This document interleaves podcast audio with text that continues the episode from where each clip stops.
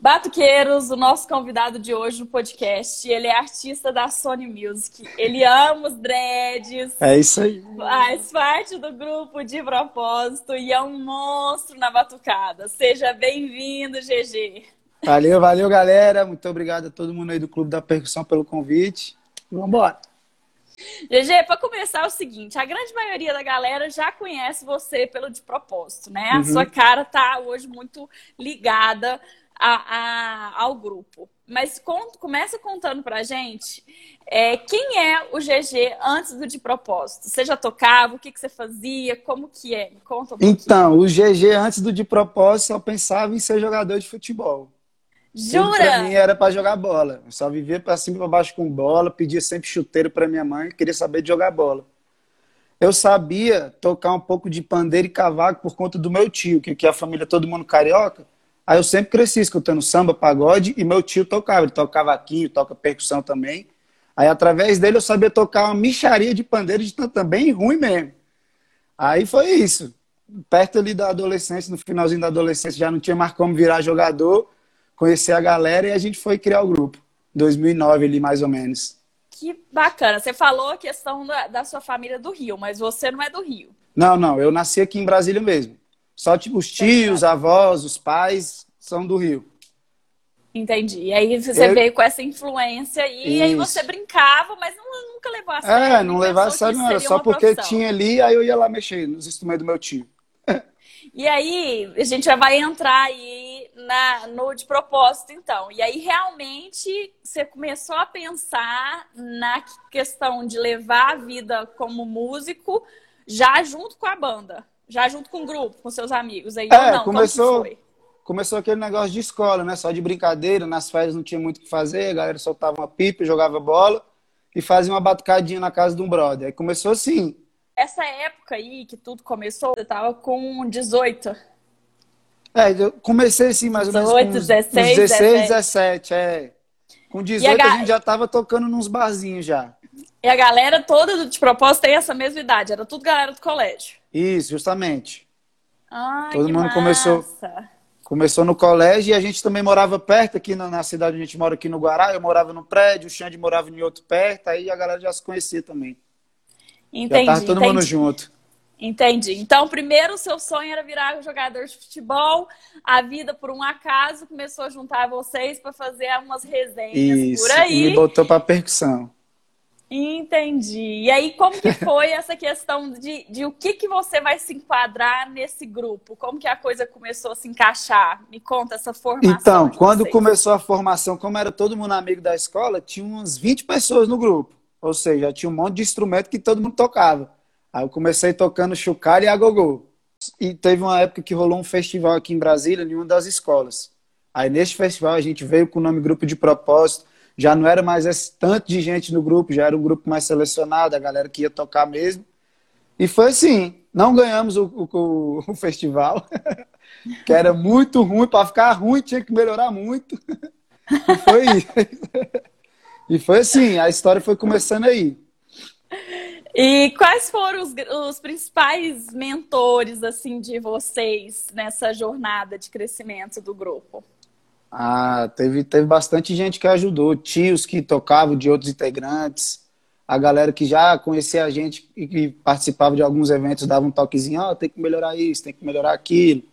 A pessoa ali tem que estudar um pouquinho mais, fazer um negocinho diferente. Tem algum, alguns profissionais específicos que você admira mais, que você acompanha mais, ou alguns ah, grupos específicos? Eu, eu escutava, eu gostava muito de ver vídeo do Nene Brau, do Mildinho, eles tinham o trio preto, né? Junto com o Pretinho da Serrinha. Sim. Eu via muito vídeo deles. Assistia muito vídeo do Giovanni Hidalgo também, né? Que é o mestre das congas. E timbalada. Eu sou timbaleiro e é timbal para todo lado. Eu escutava muito timbalada. E percussão não tem jeito, né? Você falou timbalada, já vem percussão na cabeça. E aí, me conta uma coisa, né? Você contou lá que você, que você começou no chocalho e no... Agogô. Agogô. Como que foi que você caiu aí nos repiques e na caixa? Conta pra gente. Foi que hoje um... é o principal que você tá, né? Isso. Tem bongô também, mas o principal set seu é esses três, né? É, o repique de mão, de anel e a caixa. Sei. Então, teve, teve um show que a gente fez, foi numa escola de samba aqui da cidade que a gente mora, no Guará, né? Aí a gente tocou, pô, todo mundo felizão, achou que tinha feito o showzão da vida. Aí os tios do, do Feijão e do Leicon estavam lá assistindo e eles foram e deram toque na gente. Aí um, um deles, o Júlio, chegou para mim e falou: pô, por que, que tu não aprende a tocar repique de mão? Por que, que tu não aprende a tocar repique de anel para ficar só nisso aí? Vai aprender os instrumentos e tal. Me deu esse toque, né? Aí eu corri atrás de aprender. Não sabia nem o que, que era repique de mão e repique de anel ainda na época. Aí fui atrás de me virar. E nesse processo aí, vocês, quando a coisa começou a ficar séria, você lembra aí quantos integrantes tinham? Ixi, eu acho que eram, eram 12 pessoas. Era mais ou menos o que já é hoje. Só que na época não tinha bateria, aí dividia mais na percussão, entendeu? Entendi, entendi. Aí antes de entrar bateria, baixo, essas coisas, era só na percussão mesmo. Aí tinha e nas... um. Nessa, nessa jornada aí, né, vocês tiveram acertos, erros. O que, que você vê que, para quem está querendo construir um grupo, né, fazer essa, essa estrada que vocês fizeram, que é uhum. primordial para essa galera não errar, para elas terem menos erros, vamos dizer assim? Ah, eu acho que é procurar a galera, juntar os amigos, ter todo mundo com o mesmo pensamento, né? Todo mundo trabalhar junto, querer crescer junto, nem querer passar por cima do outro. Eu acho que esse é o principal. Que aí vão recebendo toque, vai ganhando dica, um passa pro outro, pô, escutei isso aqui, vamos melhorar ali e tal, e assim vai. E sempre acreditar, não pode desistir. Se desistir, já era. Tem que acreditar sempre. Perfeito. Vocês começaram lá em 2009, né? É. Aí vocês passaram oito anos na, a, a, se aperfeiçoando, melhorando e crescendo, né? Uhum. É, aí até que nesses oito anos eh, vocês só tocavam músicas de outros artistas. Isso. E aí vocês começaram lá em 2013 a investir em músicas autorais. Como que foi esse processo? E você acredita que isso foi uma chave aí nessa mudança até para o crescimento da, da banda? Como que foi essa barreira de se enfrentar? Porque é um, é um obstáculo que muitas bandas enfrentam, né? É isso mesmo. A gente, todo mundo tem esse, esse medo, né? De começar se a hora, pro... se não é, Isso. Se Será que é a hora é. de começar a tocar autoral? Será que vão escutar as músicas que a gente vai gravar, as músicas nossas? Aí tinha, tinha esse receio, né? Mas a gente falou, velho, não tem como. A gente tem que ir pro autoral, tem que fazer nosso som, o povo tem que gostar das nossas músicas. Porque a gente tocando as músicas dos outros pagodes já estavam enchendo, a galera tava gostando, a gente viu que o trabalho estava sendo legal.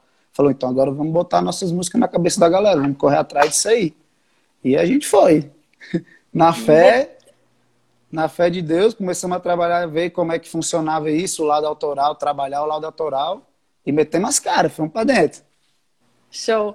Tem alguma, algum momento, algum ponto aí que você acha que foi uma virada de chave para vocês, assim, que você fala, cara, isso foi a virada para nós, que a coisa Ah, eu acho que, que a virada maior, né, foi, foi mandar áudio, mas antes de mandar áudio, a gente poder gravar Cara Safada, a gente viajou, foi lá pro Rio de Janeiro, conheceu o Lincoln de Lima, que é um grande diretor musical e produtor musical lá do Rio também, né?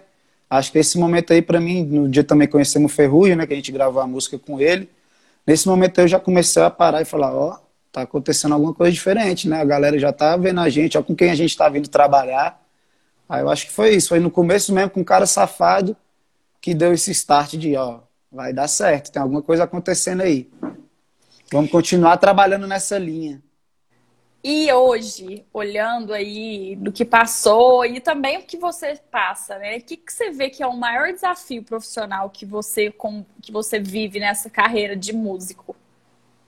Ah, eu acho que o maior desafio é o que eu falei, é continuar acreditando no sonho, porque sempre acontece coisas que você meio que desanima, só que não pode, isso aí é o obstáculo tá aí para isso, né? Pra você ficar mais forte e conseguir vencer. Acho que o maior e desafio é isso. A pandemia, é né? Ah, a pandemia nem, nem fala. a pandemia veio quebrou as pernas aí, mas por um lado também ajudou, né? Que a parte audiovisual, todo mundo em casa vendo bastante vídeo, deu uma levantada, né? E como que foi para vocês a questão da assinatura com a Sony Music? Ah, até hoje a ficha não caiu para mim. até hoje eu não acredito que essas coisas aconteceram, que chegou o quadro ali falando que a gente era artista da Sony e tudo mais. Foi bom demais, foi uma felicidade imensa. E hoje você ainda estuda bastante? Eu estudava mais, agora eu tô, tô meio preguiçoso de estudar, tem até que voltar. Meu professor puxa meu orelha, eu tava no pagode dele, ele já, e aí, cadê você? Como é que é? e na época que você precisou de dar aquela acelerada, né? Que você falou assim, poxa, eu tenho que pegar, né? Para mim poder realmente fazer o grupo ir para um nível, né? O uhum. que, que, você, que, que você investiu mais que você poderia dar dica para o pessoal que então, quer dar Então, nessa época eu já podia ter aproveitado e eu vacilei nisso, porque eu só me interessei em assistir vídeo, em tocar vendo. Eu não, não quis aprender a parte teórica, partitura, essas coisas. E hoje eu estou correndo atrás disso. Acho que então a galera aí que vai começar já se preocupar com isso, já começar estudando do jeito certo. Partitura, teoria musical e mão na massa. Mão na percussão. É, falando em mão na percussão, né? Teve uma pergunta da galera e é claro, essa daí as pessoas adoram, querem saber qual que é a medida, a melhor pele de, de repique de mão, qual que é a melhor medida para tocar e aí, qual que é as suas preferidas? Ah, eu gosto dos repiques 11, principalmente esses novos da Golpe aí, eles vieram muito bom, com som legal, fácil de tirar o som também, não precisa fazer muita força. Então eu gosto muito dos repiques de 11. A pele eu sou bastante suspeito, porque eu, eu acho muita pele legal. Eu gosto daquela que é transparente, eu gosto da espelhada. E muita gente fica, ah, mas o som é assim, o som é aquilo. Eu não importo muito, não. Na hora de tirar o som, você aperta mais um pouco, dá uma afinadinha legal, que todas elas são boas e o som vai sair legal. Não tem negócio de som com a pele, não. Eu vou mais pela beleza. Eu gosto muito da espelhada. Perfeito. Aí, nesse, nesse ponto que você falou, fica é, muito fera. A espelhada é massa. É... Muita gente acha que o repique de mão é meu instrumento preferido. Ele é o segundo. Meu preferido é Jura? é timbal. É. Eu sou, eu sou doido no timbal. O timbal é meu tambor preferido, é meu instrumento preferido, é o timbal. Viva a timbalada, Olha salve Carlos Brau. Essa é novidade, gostei, é, gostei. Sou timbaleiro, ia, sou timbaleiro. Ia essa pergunta daqui a pouco, você já soltou ela antecipada é. já. É, então a gente vai ter que. O problema é que timbal com pagode é meio difícil, né? É, não complicado. dá muita cola.